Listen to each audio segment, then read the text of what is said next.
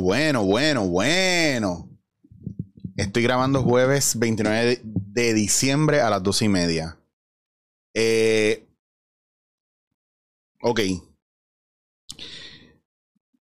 Puede, puede ser parecer que este tema no es para usted. Eh, lo único que le pido es mucha paciencia. Y que disfrute mucho su despedida de año. Y gracias por sintonizar.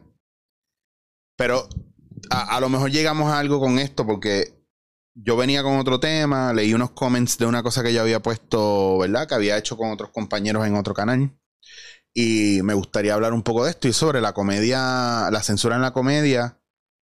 O la censura en general, pero me voy a enfocar en la comedia. A, ver si llegamos, si puedo aterrizarlo donde lo quiero aterrizar. Le pido que tenga paciencia con el tema para ver si llegamos.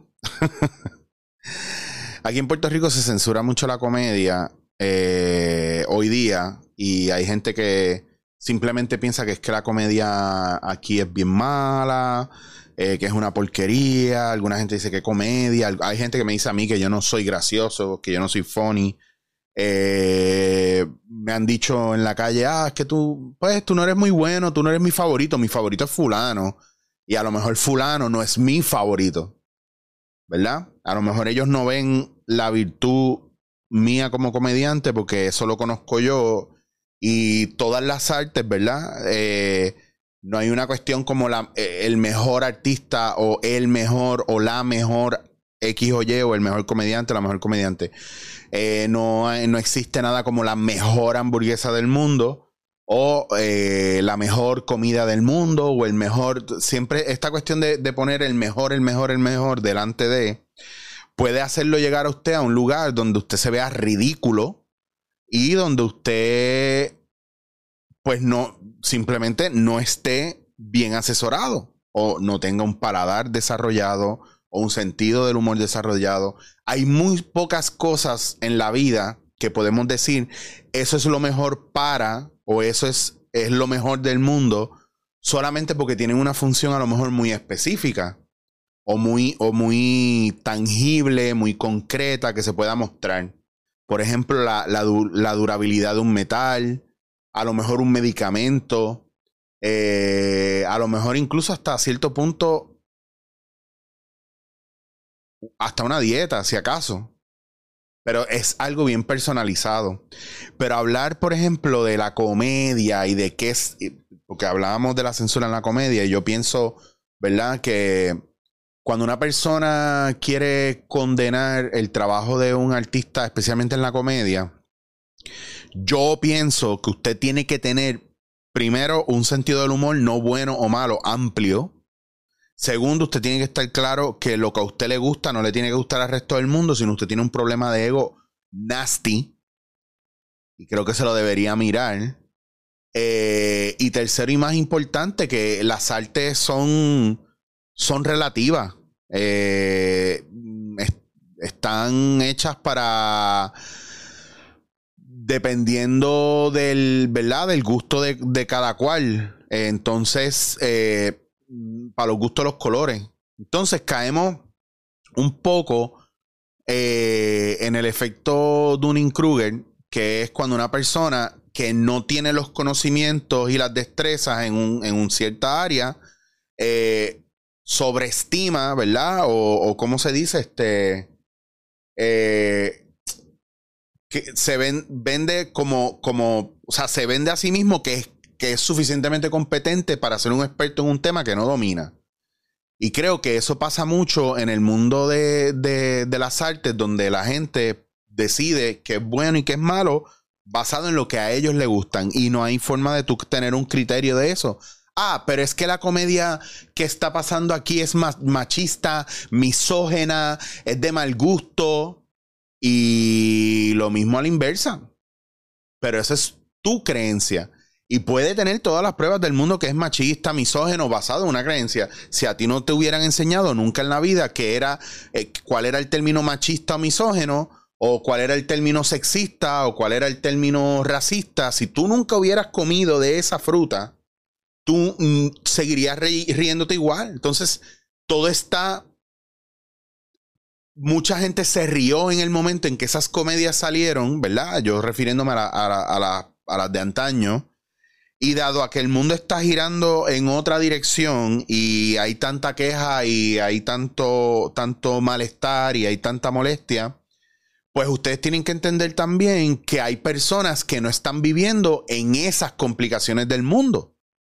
Porque para ellos eso es un mal que no les compete a ellos, no porque les afecte o no, es porque están trabajando la vida y el mundo desde otro lugar, desde otra perspectiva, porque tienen otras prioridades, otras agendas que no son discutir si la cultura woke o la cultura, eh, ¿verdad? Que si, si es una conducta o una cultura negacionista o es una cultura de vamos a luchar por los derechos de todo el mundo y viceversa. Entonces, cuando cancelamos la comedia, vamos a ver, ¿verdad? La comedia es algo que, que tiene que ver con el gusto, ¿verdad? De quien lo hace y de quien lo, lo recibe.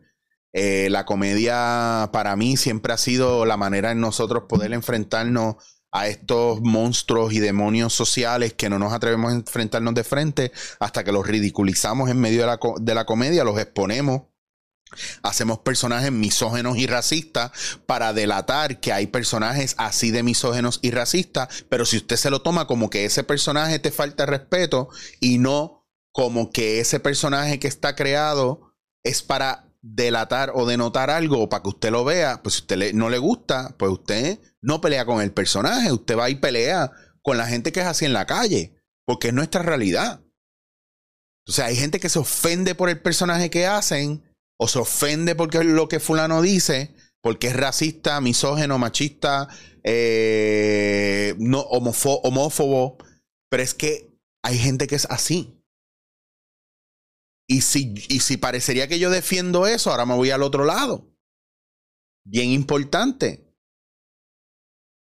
No puedes evitar que la gente consuma lo que quiere consumir. Y si eres capaz de boicotearle a los demás el trabajo que hacen, pues también tienes que ser capaz de aguantar que te boicoteen a ti. Entonces la gente que quiere cancelar y censurar no está entendiendo que está yendo a los artistas o a la gente que lo hace, pero, pero está dejando libre al consumidor. Entonces, cuando hacen una redada y en un sitio donde la prostitución es ilegal y se llevan a las prostitutas, pero no al cliente que compra la prostitución, o cuando se llevan a, el que vende en el punto, pero no se llevan al, al consumidor que vaya a comprar, porque, porque el consumidor está exento de la responsabilidad de lo que consume cuando es ilegal. También eso es otra cosa que hay que mirar. Entonces aquí no se salva nadie. Esto es un tema que, ¿verdad? Hay una, hay una línea bien fina. Y si yo me pongo a criticar lo que mis compañeros hacen, si es bueno, si es malo, si está bien, si está mal, mire señores, no vamos a llegar a ningún lado. Porque la comedia que hay hoy día la música que hay hoy día, la manera de conquistar que hay hoy día, la manera de comer que hay hoy día, no es, otra cosa que el reflejo de, de, lo que hay en la cabeza y en el corazón de la gente en la sociedad actual. Y no es que sea bueno o que sea malo, es que a lo mejor usted o está muy adelantado o está muy atrasado o está en un punto donde para que usted sepa, usted no dicta la moda. La moda la cultura popular lo está moldeando usted. Y a lo mejor usted está peleando por algo que a usted le parece que es malo, pero cuando hay otra multitud que lo ve bueno, ¿quién tiene la razón? ¿O es que usted es mejor que todo el mundo? ¿O es que usted, papito Dios, bajo del cielo y le dio a usted el poder y la potestad, Zeus, bajo del cielo, de, donde esté, eh, eh, Odín bajo de donde esté. Digo bajo porque yo me imagino que todos estos dioses y toda esta gente están arriba y nosotros estamos acá abajo jodidos. Pero dígame quién vino y le dijo a usted que usted tiene el poder de la verdad. O sea, yo acepto tu verdad, pero no canceles la mía. No porque a mí no me guste, ¿verdad? La carne y esto va para los veganos Eh, no porque yo coma carne, tú tienes todo el derecho a cancelarme. Yo no te cancelo porque tú eres vegano. El mundo se está jodiendo igual por, por, porque tú eres vegano, pero, pero terminas comprando las cosas en, en megatiendas. Pero siguen deforestando también parte del Amazonas de frutos secos que tú usas para tus comidas.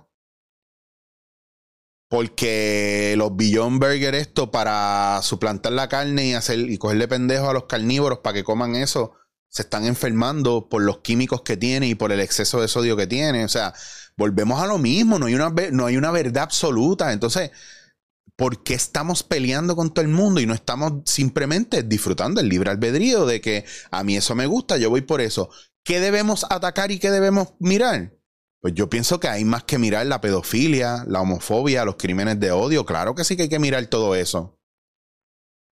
Pero que una, cuando, cuando tú le echas la culpa a una persona por hablar y dejarse influenciar, o sea, cuando tú le echas a una persona la culpa por lo que dice, oye, voy, a la ecuación, tú le echaste la culpa a Trump por el hate speech, por, por, el, por los temas de odio.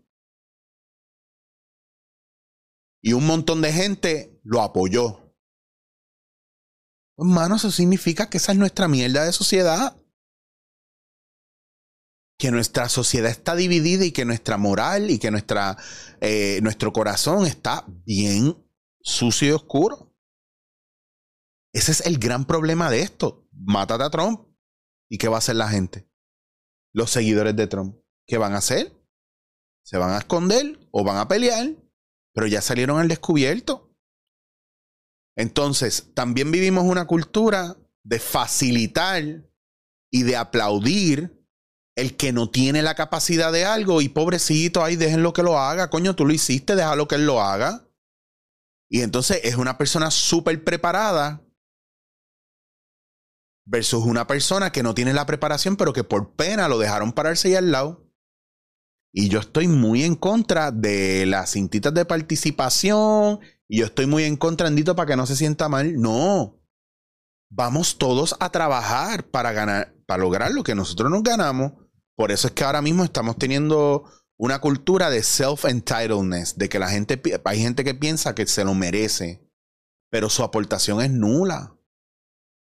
Ahora mismo los seres humanos tenemos que estar mirando las divisiones increíbles, abismales que estamos teniendo la manera en la que nos tratamos, en que, en, que, nuestros hermanos se vuelven nuestra propia competencia por elección propia. No estamos viendo la unión que podemos tener para mejorar el entorno.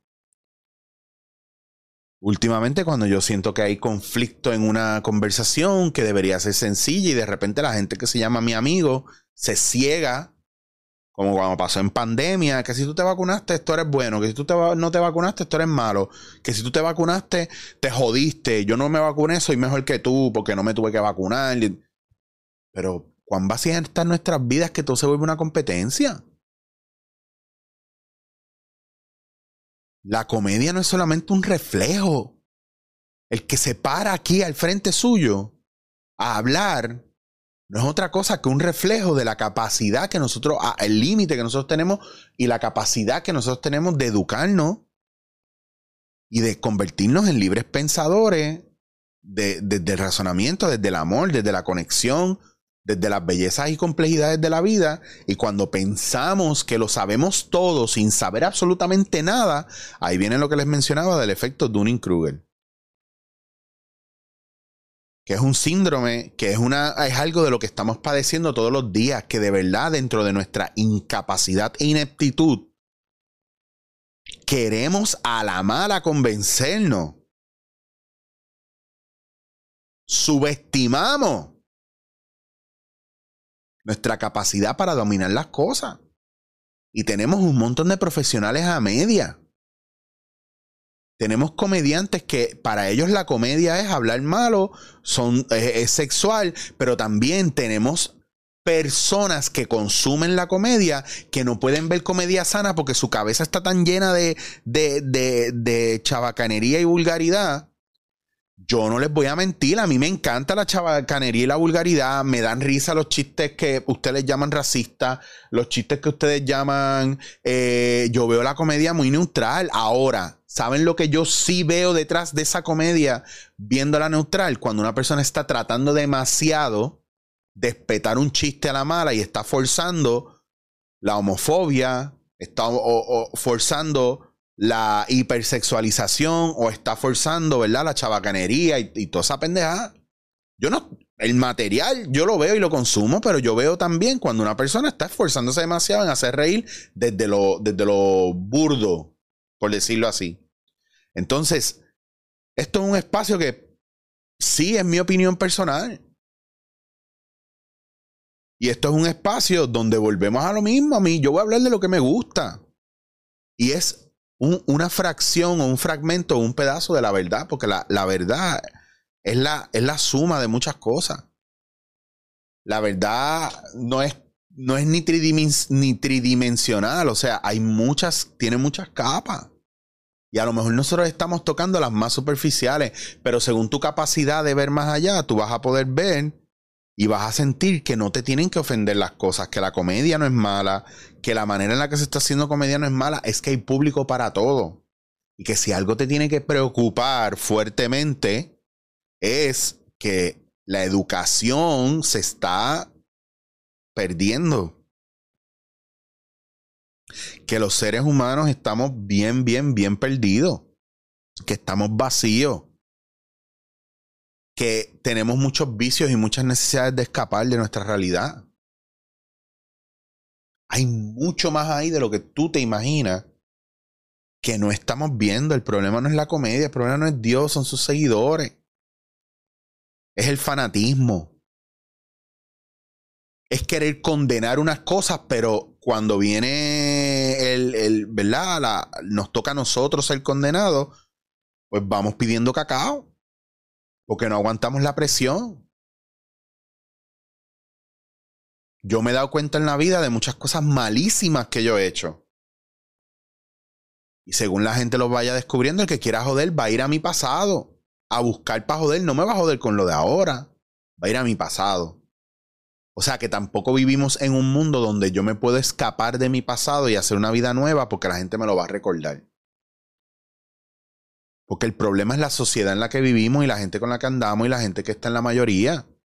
Que son brutos, que no se educan, que, que tienen unas necesidades y una sed de venganza, que viven desde un lugar de víctima, escudándose detrás de la víctima pero al final son unos asesinos y perpetradores vengativos, donde, donde quieren profesar el perdón, pero no perdonan, no perdonan a nadie porque, porque es más fácil matar y condenar a todo el mundo.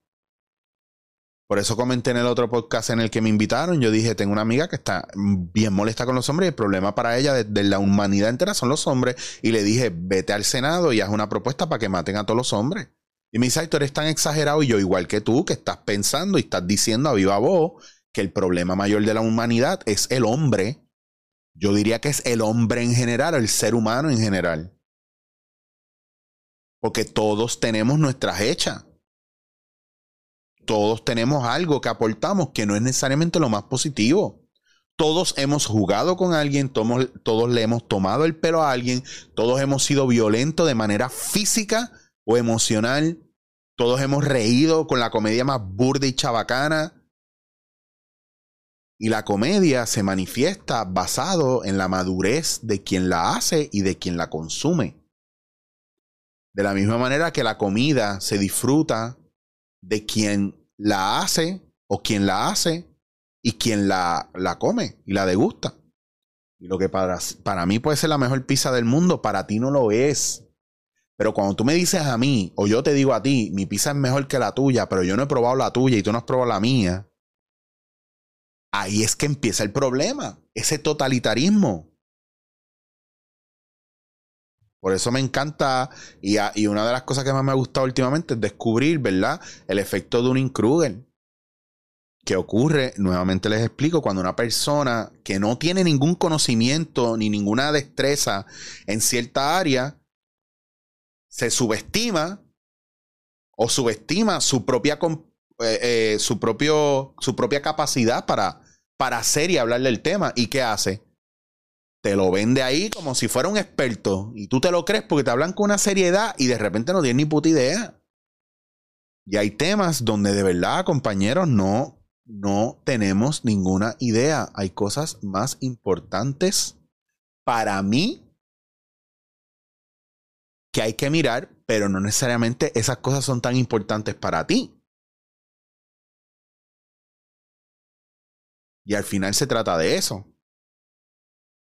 Así que vamos a mirar bien qué está pasando, Corillo.